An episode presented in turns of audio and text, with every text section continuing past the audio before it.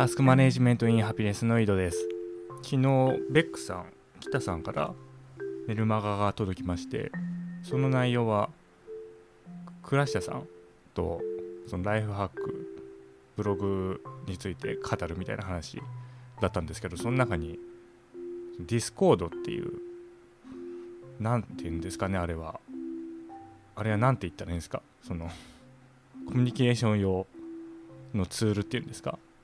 それのあの招待リンクがついててそのライフハックの知識をそこでみんなで議論したり共有したりしてでそれを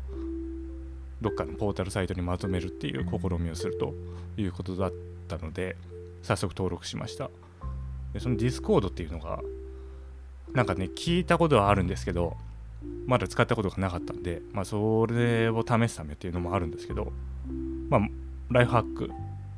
私好きなんで、まあ、単純にその思いで入りました。で、まあ、そこで、まあ、特に倉下さんですよね。さすがもうどんどんどんなんか投稿されていろんな情報をシェアしていただいてるんですけども、まあ、その中でなんか闇の自己啓発っていうのを読みましたっていう投稿があってでそれちょっと名前がねキャッチーじゃないですか。だからちょっとググったんですけど。でなんかね内容はなんか難しそう。内容はなんか難しい。多分思想家的な人たちがなんか対談座談会みたいのをした。っていう内容をなんかまとめてるみたいな話っぽいんですけど、まあ、その中で書いてあるのが一般的な自己啓発が現状肯定なものであり価値観の変革を求めるものになっていないということへの怒りがあると著者らの思想の根底にはって書いてあるんですよ。で、まあ、多分多分というかこれ昨日自分も話したんですけど、まあ、やっぱそういう側面ってまあ何て言うんですかね、まあ、ちょっと引いた目でその世界を見てたらそういう側面にやっぱ気づくだと思うんですよこういうのって。でもまあ怒っちゃいけないですよ。うん。怒りはいけない。怒りによって状態が変わらないから。まあそんな怒ることないじゃんということは言いたいですけども。まあでもなんかすごい多分思想あの知らないんですけど読んでもないから。ちょっとあの QC 検定やらないといけないんでちょっと読むのは後回しなんですけど。まあでも思想家のね人たちその膨大な知識量やなんかとんでもない方向へ向かう議論が話題の連載って書いてあるんですけどこれネトラボかな？闇の自己啓発ってでググって出てくるあのニュースの検索結果のなんかネトラボの記事なんですけどまあそんなこと書いてますわ。うん。だからまあ怒んなくていいと思うけど。怒りっていうのはまあおそらくなんか価値基準があるんでしょうね。この方々たちの中では。こう社会とはこういう方向に行くべきだとかいうのがあるんだと思うんですけど。まあ別にそれはそれとしてただその自己啓発を受ける当事者としてはそういう視点を持っておいた方がいいと思うんですよ。この自己肯定。一般的な自己啓発が現状肯定か。現状肯定にあると。うん。エンパワーメントですよね。だそれを前提にそれをあの了承した上で使うっていう、まあ、視点がいるんじゃないかなというふうに思いました。であ今日はですね本題の方はあのまたグッドバイブスなぶっちゃけ相談に対する感想なんですけど今回は第77話自分の時間を作るために朝活をやっていますが起き抜けの体調が良くないなどあまりうまくいっていません。っていう相談でした。でまあこれに対するねそのグッドバイブス的な回答はまた YouTube の番組の方見ていただけたらいいと思うんですけどあやっぱねなんか再生回数がねちょっと多いねこれ。この第77話は。他の話に比べてでやっぱ朝活とかねみんな興味あるんだなっていうふうに思いますでその相談者の方はえーと、子供が生まれるとなんか自分の時間がなくなるんじゃないかという気持ちから子供が生まれる前かちょっと前からその朝活的なものを始めたと。で、まあ、結果ね子供生まれてもそんな自分の時間は減らなかったんだけれども、まあ、今現状として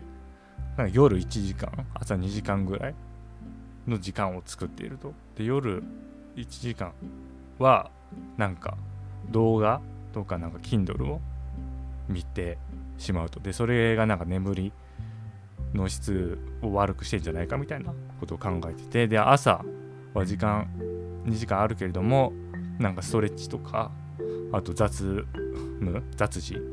をやってると終わってしまうと。であともう一つ問題がなんか体調が良くないと。起き抜けの体調が良くないっていうことを言ってますね。でそれに対して倉園さんと佐々木さんが回答されてます。でまあいろいろねいろんなことを話されてるんですけどもまあ私としてはどっか行こうかな。いっぱい話すことはあるんだけども。うん。起き抜けの体調が良くない、まあ、体調良くないんだったらやめた方がいいですよね。単純に。体調良くないんだったらやめた方がいいと思う。あでこれはあの倉園さん佐々木さんも言ってたことでまあやっぱ朝活朝の方がなんか価値高いみたいになってるけど今そういう風潮あるけどまあ向いてる向いてないありますからね多分。人によって。あでそうそうこれたまたまね昨日出たあのセミナーで出た話題なんですけどなんか起立不対症っていうのがあるらしいですわ。起立不対症っていうのが。で起立不対症の人はなんか自律神経とあとなんか臓器がなんかあまりまあ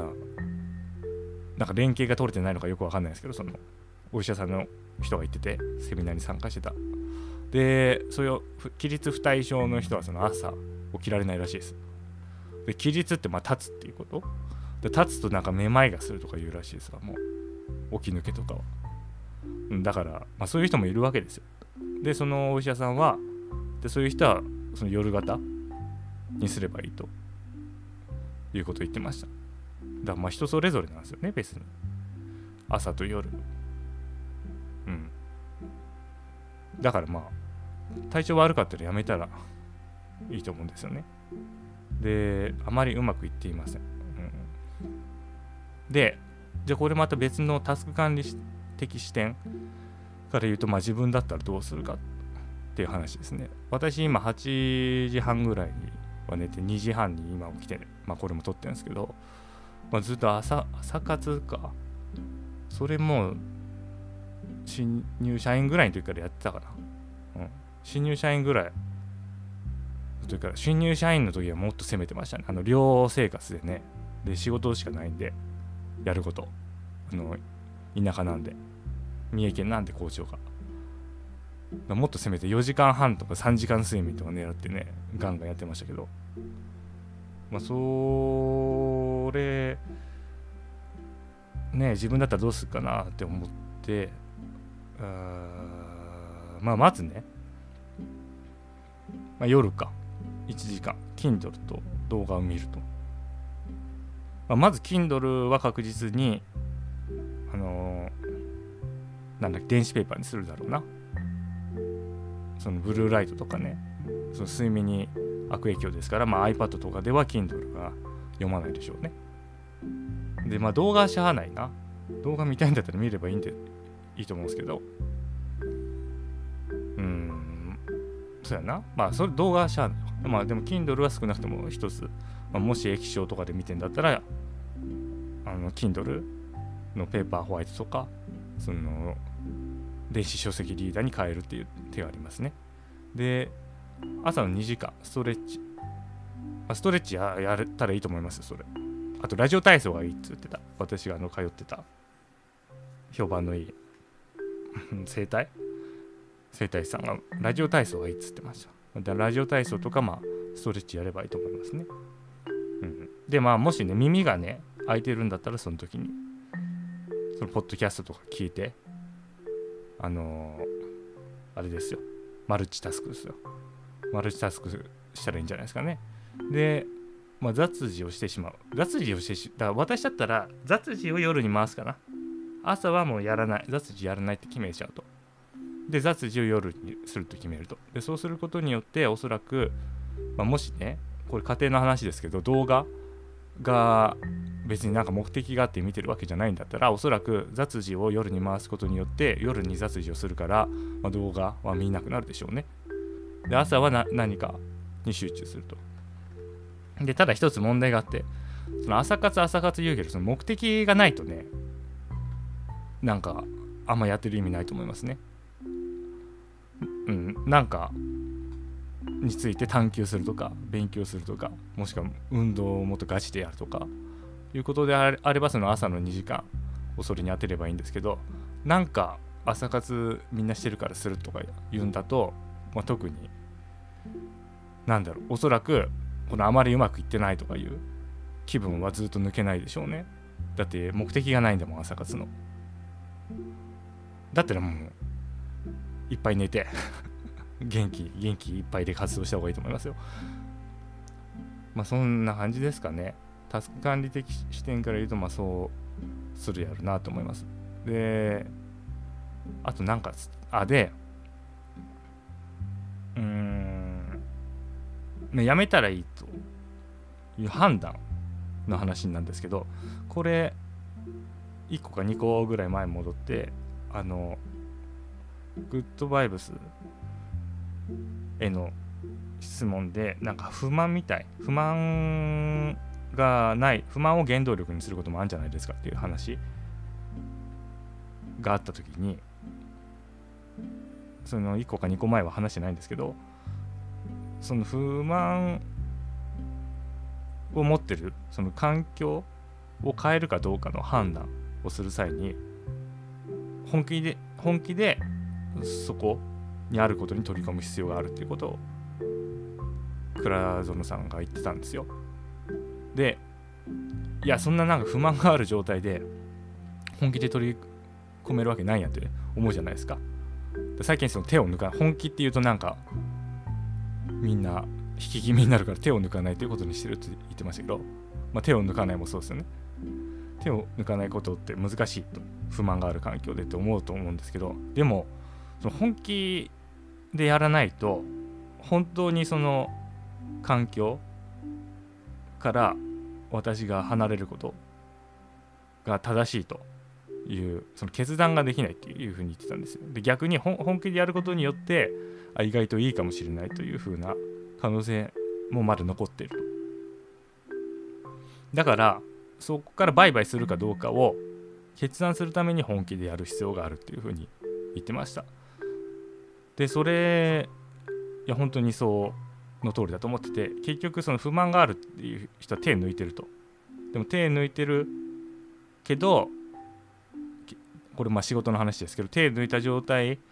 でなんか環境も嫌だけどでもまあお金こんだけもらえてるからまあいいかとその不満愚痴は言うけれども結局そそこに居続けるっていうことだと思うんですよつまりその悩み、まあ、悩みというか迷い迷いが常にあると。なぜならばそれ本気でやっていないからだと。本気でやってしまったらもう見切りをつけることができると思うんですよ。いやもうこんだけ100%やってんだからこれでまだその心になんかモヤモヤみたいのが残ってる。だったらもうこれやめてしまおうというふうに思うんですよね。でじゃあこれまたあの自己肯定感の回にもつながってくると思うんですけどそうそうそう自己肯定感の回にも多分つながってるでしょうね。何か決めたことを不安に思うと。で不安に思ったままでいる状態を保ってるっていうのは逆に言ったらその本気その手を抜かずにやってないっていうことなんじゃないかなと思います。でその点から考えると私はもう常に本気なんですよ。常に本気っていうのはそのパッション的な意味ではなくてもうタスク管理も10年以上やってるからこの例えば自分が組んだこのスケジュールとこのルーチンでできなかったらもう無理だっていうので組むんですよ最初。一発目ででそれで機能しなかったとするんじゃないですかあじゃあそこれはもう無理だっていうもうすぐ判断できるわけですよねもう100%で言ってるから最初から。こんだけやってまあある程度その試行錯誤しますよ。ある程度試行錯誤して調整作業はするけれどもでももうこれでやこんだけやってでなんかうまくいってないんだからじゃあもう合ってねえなと自分に。って言ってすぐさよならできるわけです。だからその不安とかもないし、まあ、不満もないわけですよね。いやもう 100%, でやってるから 100%で今俺やっててもできないからもう無理だわっていうことをすぐ思えるわけですよ。でもおそらくこれをスモールステップとかでやっていくとその決断できないんですよね。いやまだそのスモールステップの途中の段階だからなんか効果出てないけど、うん、やめていいか判断つかないとかいう考えになると思うんですよ。でそうするともうずっとそれをなんか続けてしまう。なんか不安とか不満とかがある状態で続けてしまう。で状態が変わらない。こういうことって多分起こりうるんですよね。だから私はタスク管理中級者医師はもうスモールステップじゃない方がいいんじゃないかと思ってますね。スモールステップって結局その着手をしやすくするっていうためのまあ初心者。もしくはその対象について慣れてない人向けの技法だと思うんでその中級者以上は無理に無理やり適用する必要ないと思うんですよね。でそれ適用してしまうと結局結局というかせっかくその対象について慣れて例えば運動とかね読書とかねそれに慣れてい,、まあ、いきなり100%でいけるか分かんないけれどもそのスモールステップよりも高い負荷でそれをやれるような、え、認識になっているにもかかわらずその手法の方に従ってしまってなんかちょっと1日1ページずつやるとかいうふうに刻んでしまうと結局その最大の効果が得られないし、まあ、もしさ今言ったみたいにそのなんか迷いみたいなのがあった場合に決断できない。いやまだそのスモールステップ最初の段階あの始めたばっかだからこれもうちょっと増やしていったらどうなるか分かんないからちょっと様子見みたいな感じでで時間がどんどん流れていくっていう事態になりうると思うんですよね。うん。だからまあおすすめはもう100でやると。いきなり100でやってダメだったら減らしてきゃいいやん。逆、逆スモールステップだ。いきなり100でやってダメだったら減らしてきゃいいやん。そんな。いきなり1から始めて、で1個ずつやって100まで積み上げるにだって100日かかりますよ。100日かかったらもういろいろ変わってますよ、世の中。そうじゃなくて100でやって、100でぶっ込んで、ダメだったら、まあ、じゃあ90とか80とか減らしていけば、おそらくその100日っていうスパンで見た時の、うん、トータルの投入量は多くなると思うんですね。で、結果リターンも多くなる。ここら辺、ちょっと考えながら、中級者以上の人はタスク管理組んだ方が、まあ、効率的、効果的になるんじゃないかなというふうに思います。で、あと何かあったかな？うん。だからまあ、わ私の観点からこういう時どうしたらいいか？その朝活やってるけど体調良くないとうまくいかないという時どうしたらいいか？って言うんだったら、まあ、いきももっと突き詰めると。もう取れるあらゆる手段を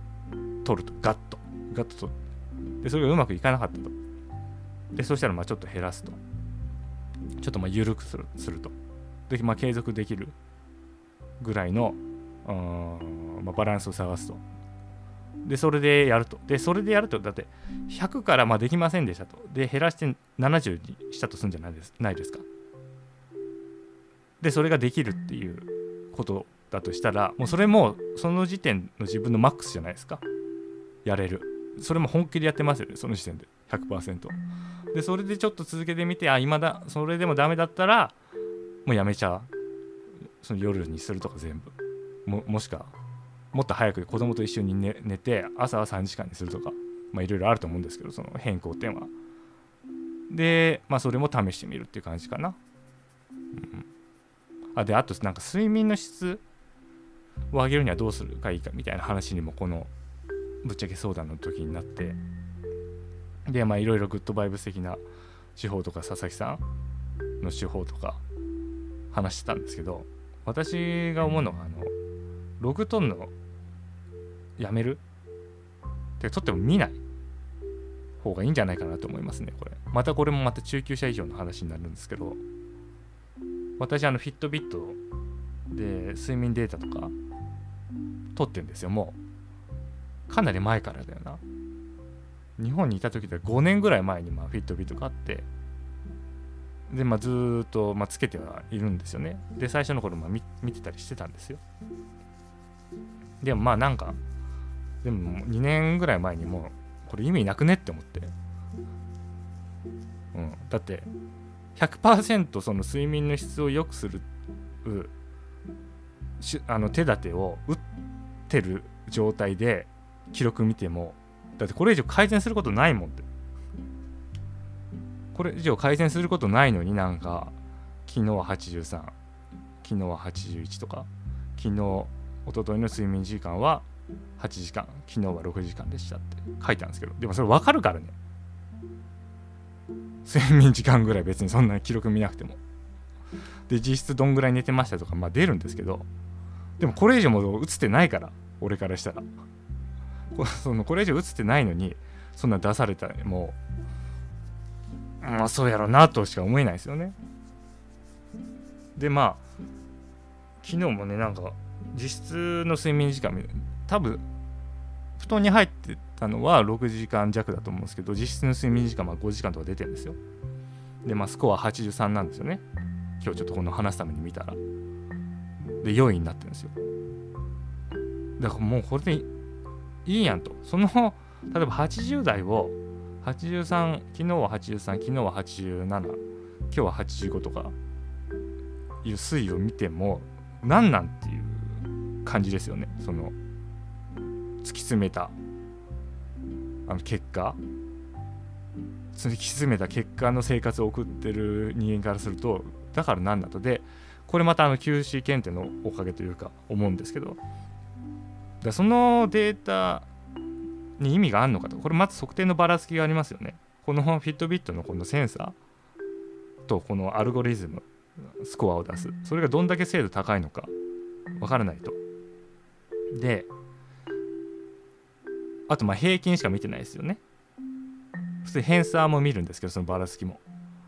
でも結局平均しか見てないからなんか表彰的なことしか分からないと。でこのフィットビットのアプリもなんかいいとか悪いとか書くんですけどまあ多分まあ見てると思うけどねその統計のスペシャリストがもちろんアプリ開発とかに携わってるとは思いますけどでもなんか平均しかまであの数値としては出ないと。ばらつきが出てこないと。でまあ普通はそのサンプルの平均値とサンプルのばらつき分散からそのなんか正規分布に従ってもしくはなんか T 検定とかなんか T 分布とかいろいろあるんですよなんか。そういうのに従ってその母集団つまりまあ自分自身が健康かどうかとかその標準域に入ってるかどうかとかを調べる検定するんですけど。でまあまずねその測定のばらつきもあると。でまずその今言ったようなそのサンプルを採取してで母集団の特性を推測する推定するっていう手法はそのサンプルが安定してないといけないんですよその結果が常に。その生産が品質が安定してる状態でじゃあどうなんでしょうっていう段階なんですよね。だからその1個前の管理なんか X バー R 管理図とか言って平均とその範囲ばらつきでその、ま、製品そのサンプルが安定されて安定しているかっていうのを判断する段階があるんですけどもまずそっちやんないといけないですよね睡眠に関しては。でその平均からどんだけ偏差どんだけ離れると規格外とかその範囲もそうですよね。そのレンジばらつきがどんだけばらついてしまうとその範囲外とかその連続するなんか2個の点がその偏差1の中に入ってるかどうかとかなんか見るんですけども。でそういうことやしてんのかな？しなんかしなさそうなんですよね。その アプリの結果だけ見ると。でそのデータに何の価値があるのかっていう話ですよね。でもちろんねその初心者だったらこれ全部中級者以上の話ですかね。初心者だったら意味あると思いますよ。なんか8時間ぐらい寝ても60点とかいう人だったら意味あると思うんですけどでも多分それってもう自覚してますよね。おそらく。点数にしなくても。なんか寝てんだけど寝た気がしないとか。で自覚はしてるしなおかつ睡眠の質を良くする手法っていうのはもう情報収集しようと思えばいくらでも摂取できると思うんですよ。だから別にでその数値化されたデータを見なくとも普通に情報収集してそれを全部全て実行してしまえばもうそれ以上打ってないわけだからデータ見る必要もないと思うんですよね。でこれはなんか多分またね別のその人間の数字進行であったりそのストーリー化多分こっちの感情がなんか今のなんかブームその数値化ブームつうかその健康管理数字で見ようみたいな方向に